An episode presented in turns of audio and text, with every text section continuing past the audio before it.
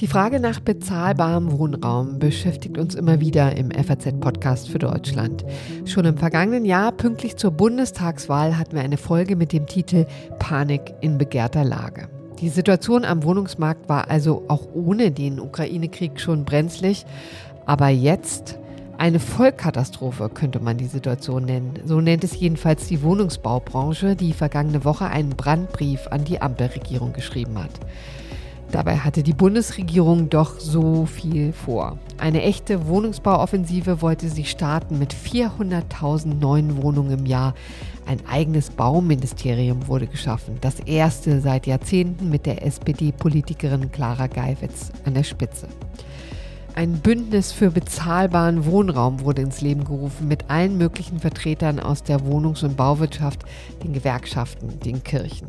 An diesem Donnerstag trifft es sich übrigens wieder und diesmal dürfte die Stimmung ziemlich gereizt sein.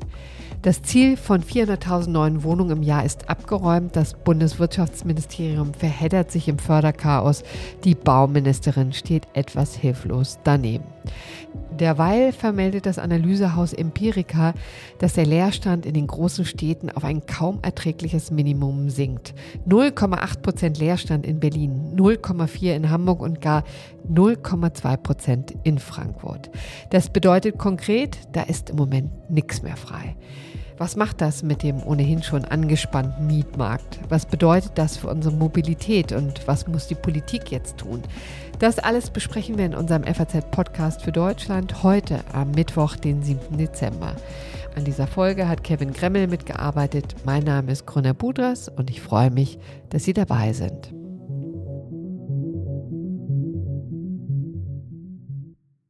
Wir wollen uns erstmal einen Überblick über die Probleme verschaffen und dazu habe ich mich mit jemandem verabredet, der den besagten Brandbrief an die Bundesregierung mit unterschrieben hat, und zwar Dirk Salewski. Er ist Geschäftsführer bei der Wohnungsbaugesellschaft Beta Eigenheim GmbH und Präsident vom Bundesverband freier Immobilien- und Wohnungsunternehmen. Von ihm möchte ich jetzt ganz gerne wissen, was konkret macht Ihnen eigentlich zu schaffen, Herr Salewski?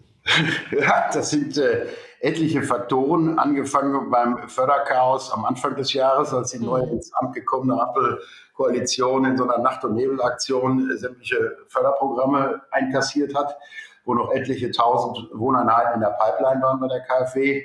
Mhm. Und dann fehlende Fachkräfte, was am Anfang des Jahres ein großes Problem an allen Baustellen war und jetzt im Moment eine wie soll man es nennen, galoppierende Inflation bei allen Baupreisen. Das fing mal mit dem Holz an, ging dann über die Dämmstoffe weiter und landete am Ende beim Stahl. Und da reden wir nicht wie in der Breite über 10 Prozent, da reden wir über Summen von 40 bis 70 Prozent Kostensteigerung.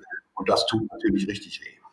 Das führt eben auch dazu, dass die Aufträge weniger werden. Ne? Wie sieht das konkret aus? Ja, wir sind ja mehr auf der Auftraggeberseite als Unternehmen, aber wir erteilen auch weniger Aufträge. Und der ZDB, also der Baugewerbeverband, das sind die Handwerker, die bauen im Prinzip. Die haben es ja auch gestern oder vorgestern der Presse nochmal kundgetan. Und wir sind ja mit 17 Kammern und Verbänden an die Öffentlichkeit getreten, um hier auf das Problem nachdrücklich hinzuweisen, dass mhm. unser Wohnungsbau gerade komplett zusammenbricht. So weit würden Sie gehen. Das bricht zusammen. Die ganze Gemengelage ist so dramatisch, dass Sie sagen, da bewegt sich bald nichts mehr? Also wir haben eine Umfrage unter unseren Mitgliedsunternehmen im Bundesverband Freier Immobilien- und Wohnungsunternehmen gemacht. Also hauptsächlich, wir haben Bestandshalter und wir haben Projektentwickler und Bauträger und DFE-Mitgliedsunternehmen bauen circa 50 Prozent des Neubaus in Deutschland. Und wir haben Rückgänge im Vertrieb im zweiten Halbjahr zwischen 70 und 90 Prozent. Mhm. Und jede Wohnung und jedes Haus, was nicht verkauft wird, wird auch in den kommenden zwei Jahren nicht gebaut werden. Mhm. Und da sehen wir die Dramatik der Lage, glaube ich, sehr, sehr deutlich. Und wer sind diejenigen, die jetzt zurückschrecken? Sind das Private? Ist das der Staat oder sind das Unternehmen, die da jetzt nicht mehr bauen wollen? Wer zögert? Über den Staat kann ich als Unternehmer relativ wenig sagen, wie staatliche Bauaufgaben gelöst werden. Da halte ich mich mal ganz bedeckt. Aber bei den privaten Bauherren, insbesondere bei den Häuslebauern, ist natürlich durch eine Vervierfachung der Zinsen und explodierende Preise die Finanzierbarkeit nicht mehr darstellbar.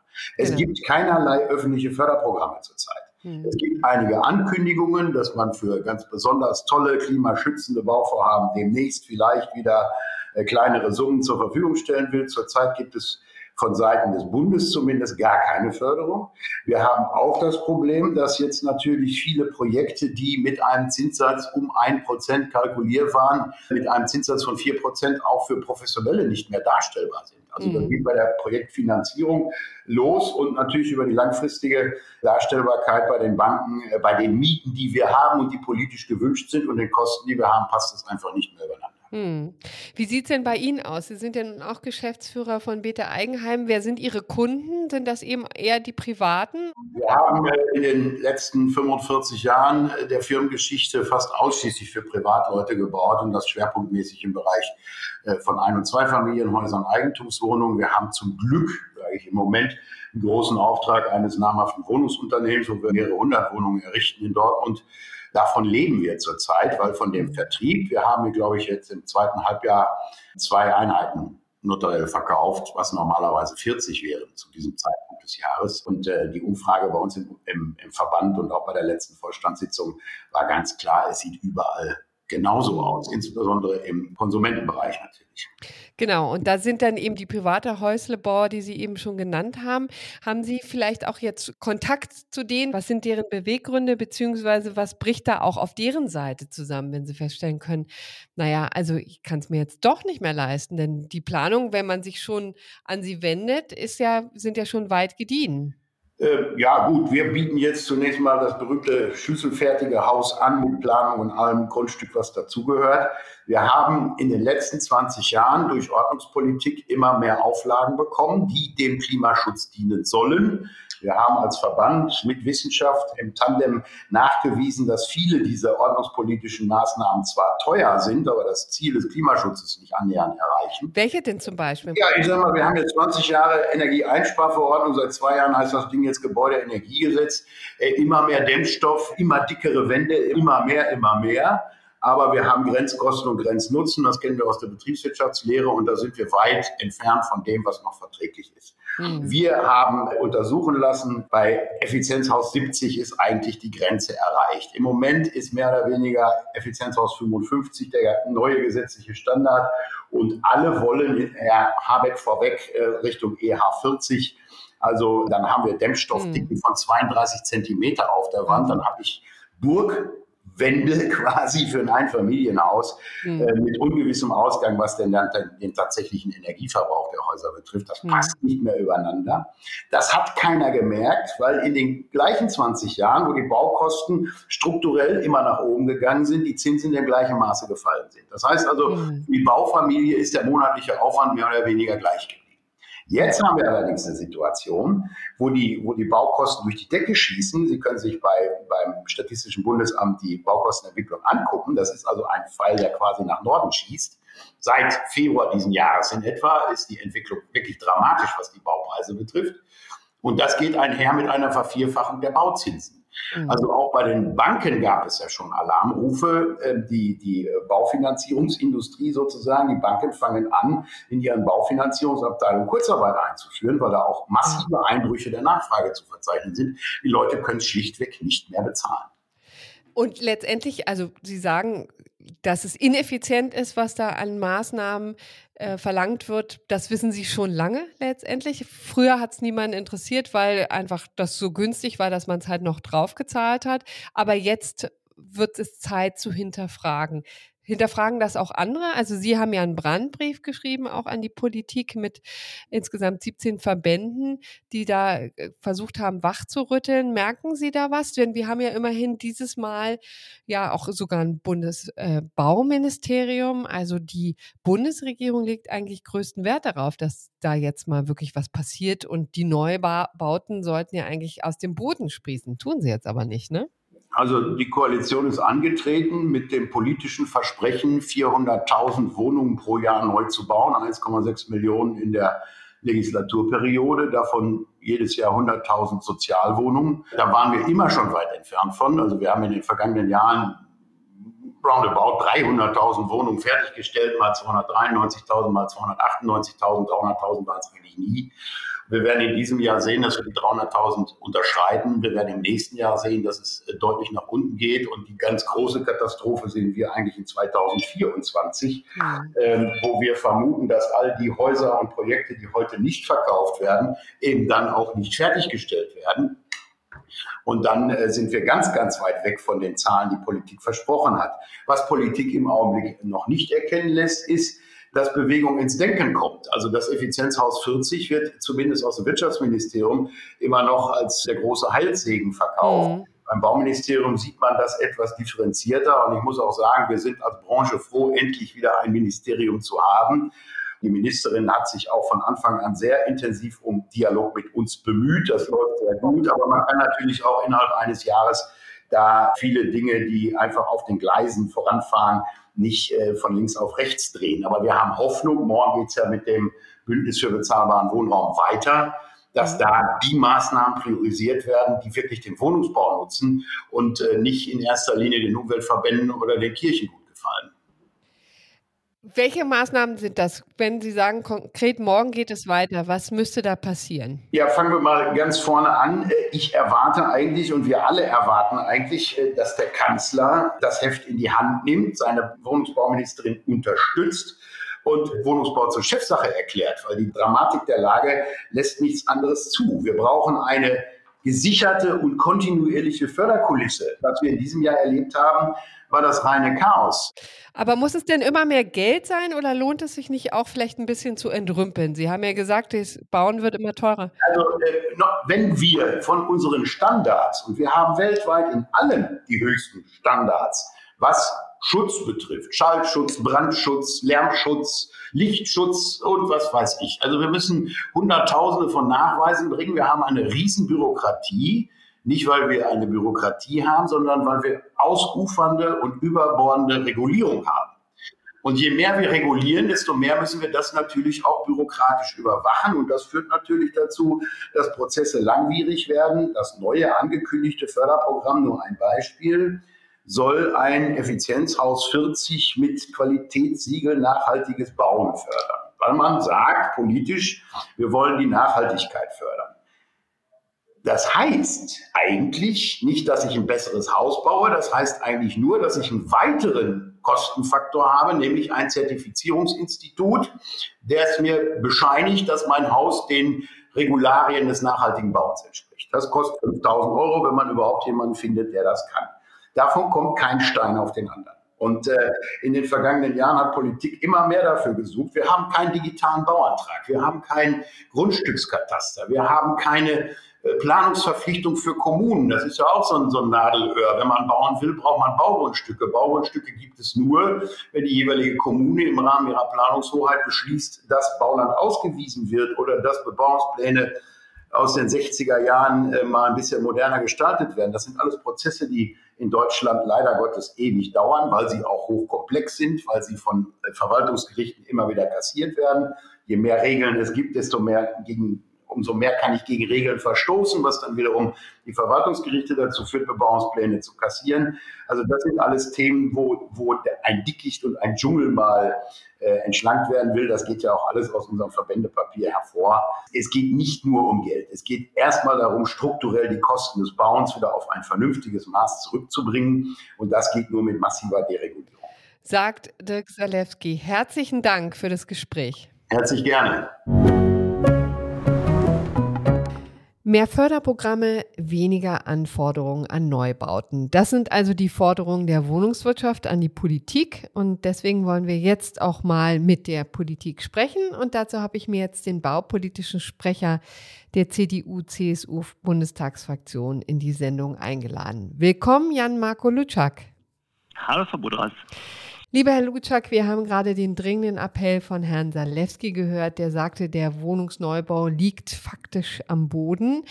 Wenn wir jetzt mal kurz einen Schritt zurücktreten, war diese Entwicklung eigentlich abzusehen oder ist das jetzt auch eine Folge des russischen Angriffskrieges und der wirtschaftlichen Krise, in der wir uns ja nun einfach mal zweifelsohne befinden? Also die Lage auf dem Wohnungsmarkt, was den Neubau anbelangt, ist in der Tat dramatisch. Das, das hört man an allen Ecken und Enden, wenn man mit Projektentwicklern spricht, was da alles zusammenbricht. Und die Ursachen dafür sind natürlich in der Tat unterschiedlich. Natürlich hat das etwas mit dem Krieg gegen die Ukraine zu tun. Da muss man auch ganz offen und klar sagen, da kann die Bundesregierung natürlich nur bedingt Einfluss drauf nehmen. Aber umso wichtiger wäre es eben an den Stellen, wo sie Einfluss nehmen kann, also wo sie die politischen Rahmenbedingungen setzen kann, was Förderung anbelangt, was Bauordnungsrecht und viele andere Dinge mehr anbelangt, dass sie dort natürlich entschlossen handelt. Und ich glaube, das ist auch der zentrale Vorwurf, den man am Ende der Bundesregierung und in dem Fall dann auch der Bauministerin machen muss, dass dort viel zu spät und viel zu zögerlich auch gehandelt wurde.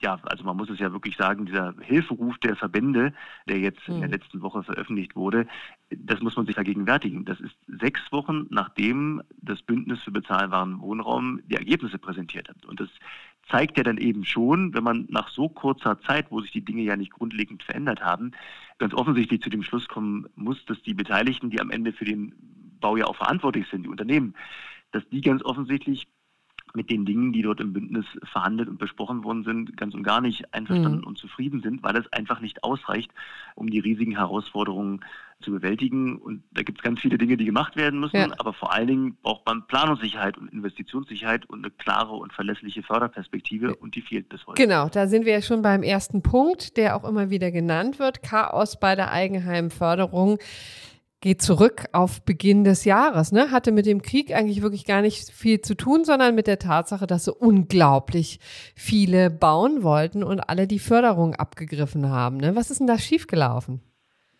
Also in der Tat, es gab eine, eine gute Förderung zum ER55-Standard. Das ist vom Markt sehr, sehr gut angenommen worden und das hat eben auch dazu geführt, dass die Wohnungsbauzahlen äh, deutlich nach oben gegangen sind.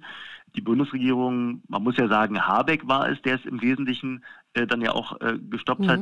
Der Bundeswirtschaftsminister Robert Habeck. Genau, und die, die Bauministerin stand so ein bisschen daneben, hatte im Nachhinein bedauert, äh, dass die Entscheidung so gefallen ist.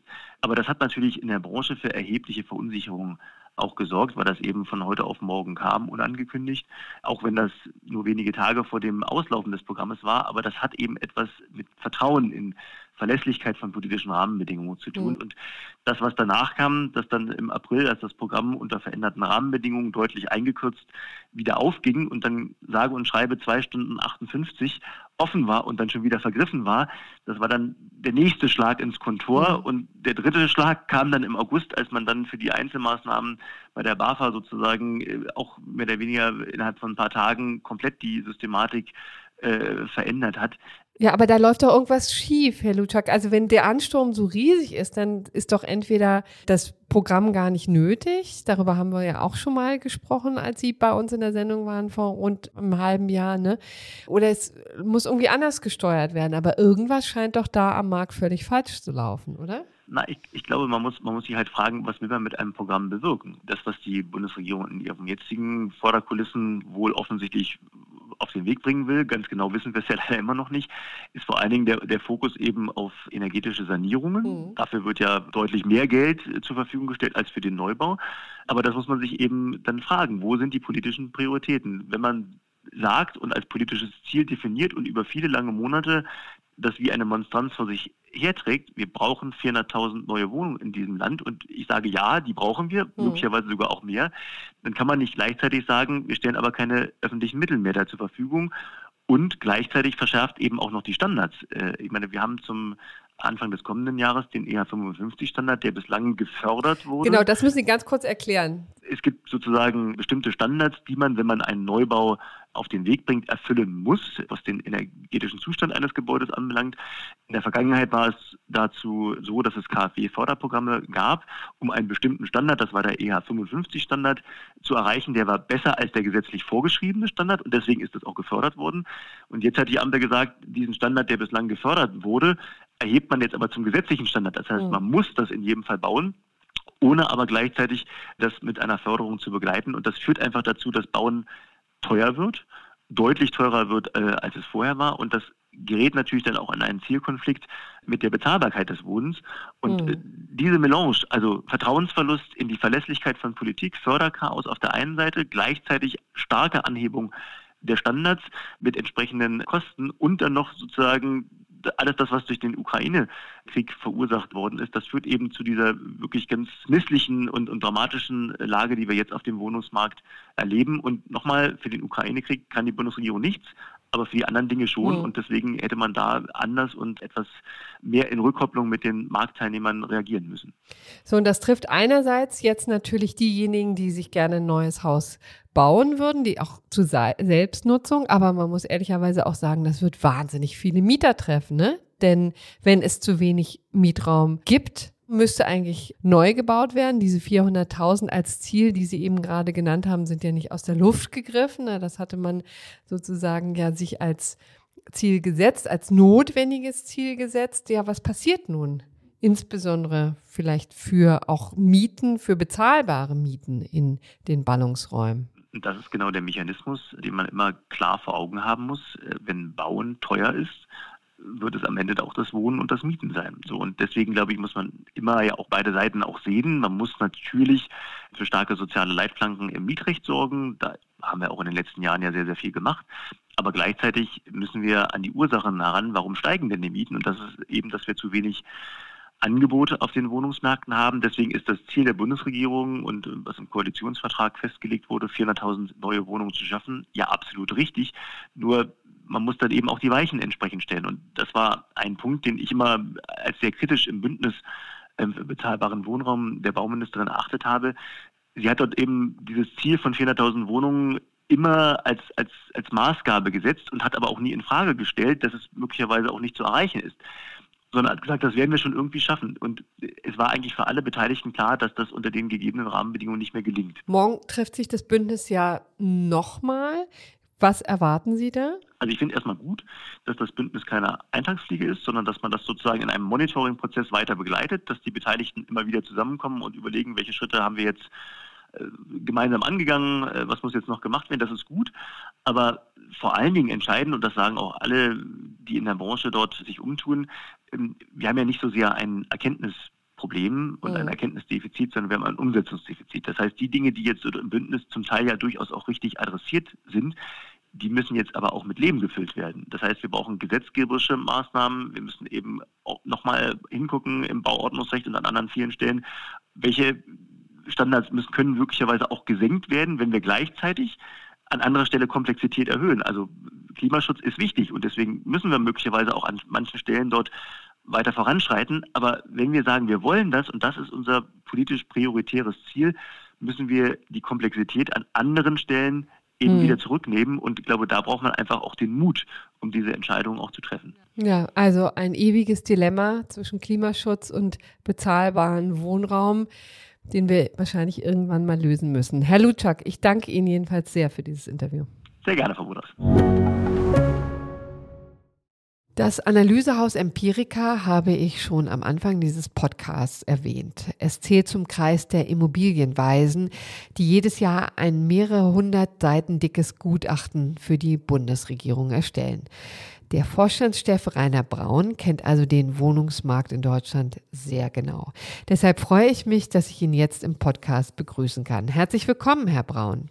Hallo, Frau Budras. Herr Braun, wir haben es eben gerade gehört. Beim Bauen kommen wir nicht so richtig vom Fleck und mit Ihnen würde ich jetzt gerne einmal die Konsequenzen besprechen.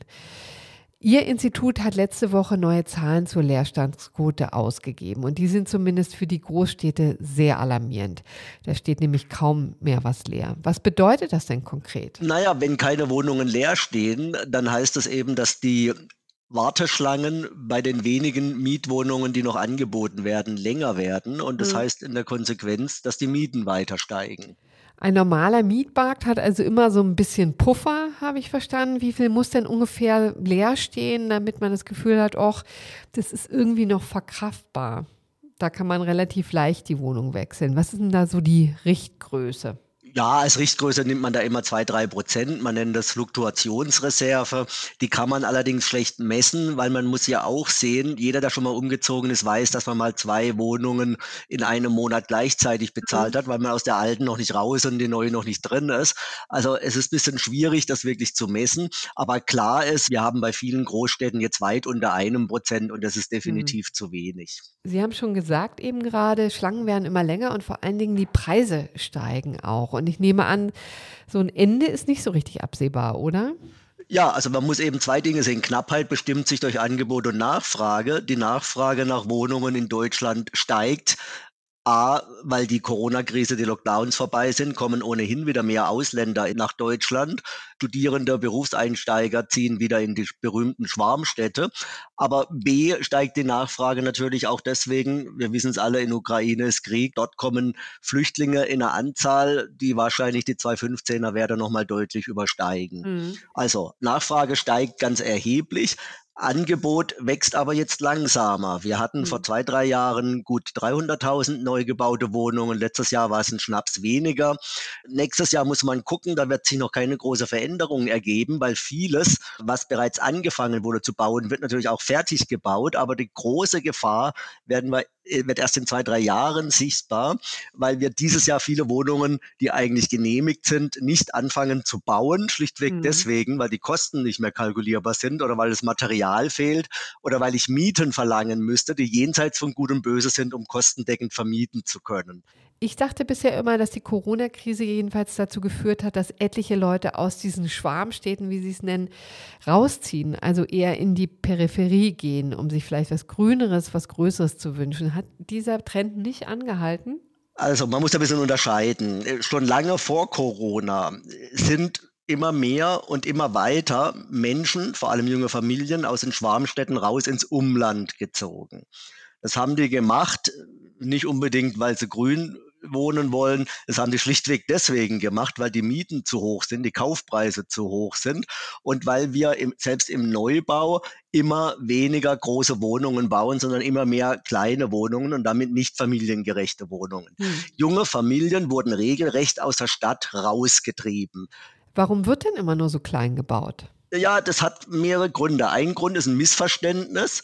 Viele Planer schauen auf die Zahlen, stellen fest, wir haben immer mehr Single-Haushalte, mhm. immer mehr Alleinlebende und denken, die wollen ja alle nur kleine Wohnungen. Das ist totaler Quatsch. Gerade Alleinlebende, wenn sie Gutverdiener sind, wohnen eben genau in den großen Familienwohnungen, weil die sich schlichtweg leisten können und verdrängen so die jungen Familien. Der andere Grund, warum viel kleine Wohnungen gebaut wurden, ist, die hohen Baukosten, regulierungsbedingt, baurechtsbedingt hohe Baukosten, sodass eben eine Quadratmetermiete viel zu hoch wäre, wenn ich eine 100 Quadratmeter Wohnung mhm. baue. Also baue ich eine 60 Quadratmeter Wohnung. Was sind denn die Konsequenzen für den Wohnungsmarkt eigentlich? Gibt es auch etliche Leute, die in ihren Wohnungen bleiben und eben nicht wechseln, obwohl sie das eigentlich schon seit langer Zeit mal vorhatten?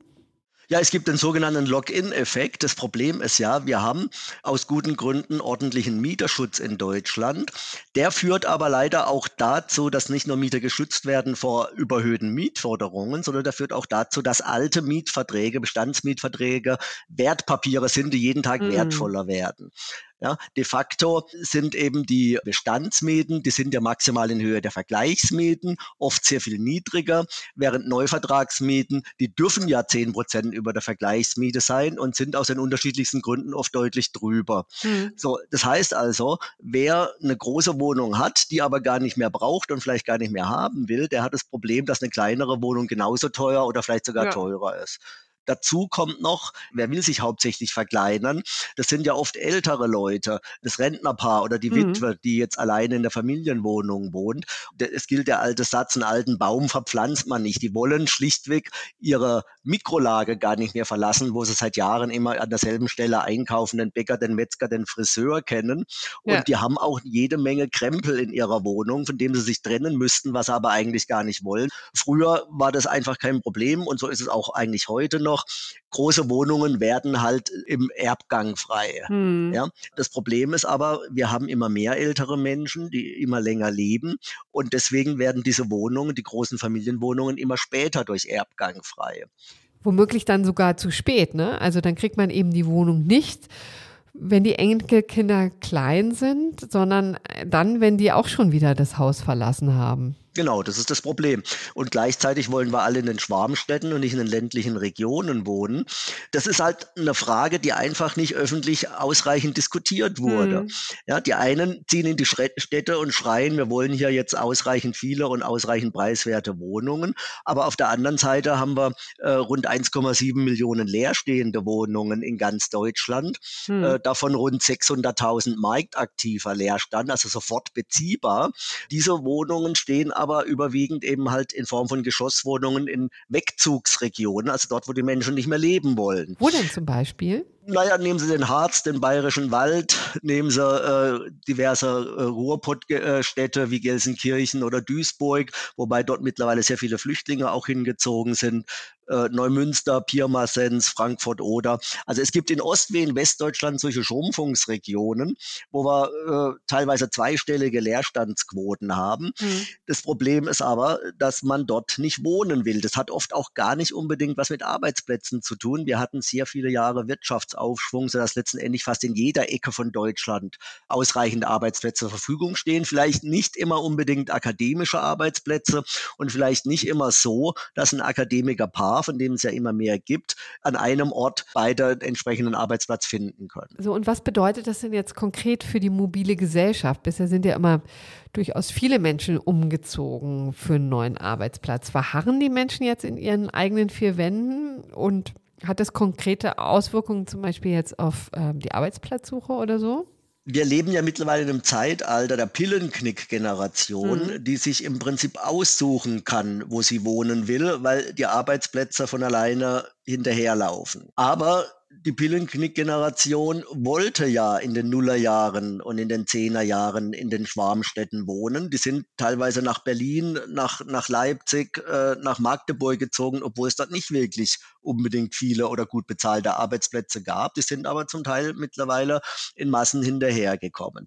Also die jungen Leute werden in ihrer Mobilität, was die Berufswahl betrifft, nicht eingeschränkt. Ich habe den Eindruck, Studierende gucken heutzutage ein bisschen eher drauf, wo sie studieren wollen. Es hängt aber vor allem auch vom Budget der Eltern ab, was die finanzieren können. Mhm. Berufseinsteiger oder der Ort der Berufswahl wird eigentlich da weniger von beeinflusst. Man muss ja auch sehen, dass die jungen Leute heutzutage ja auch Einstiegsgehälter fordern und fordern können, mhm. die früher erst vielleicht nach fünf bis zehn Jahren Berufserfahrung möglich mhm. waren, sodass also weniger das Finanzielle, die Mietbelastung ein Problem ist, sondern eigentlich die schlichte Frage, bekomme ich eine Wohnung, ja oder nein?